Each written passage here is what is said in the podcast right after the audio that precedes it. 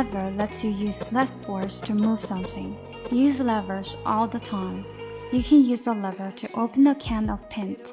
First, you put a metal stake under the lid.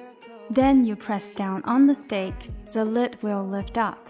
Some examples of levers are seesaws, forks, and scissors. 今天又是 Monday，我们的学术类，我们今天讲的属于 science，杠杆的原理。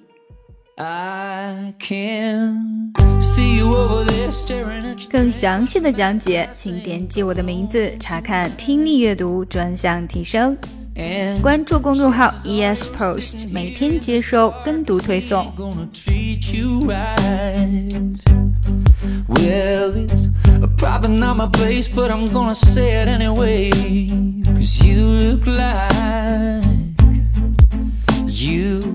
Hadn't felt the fire, had a little fun, hadn't had a smile in a little while.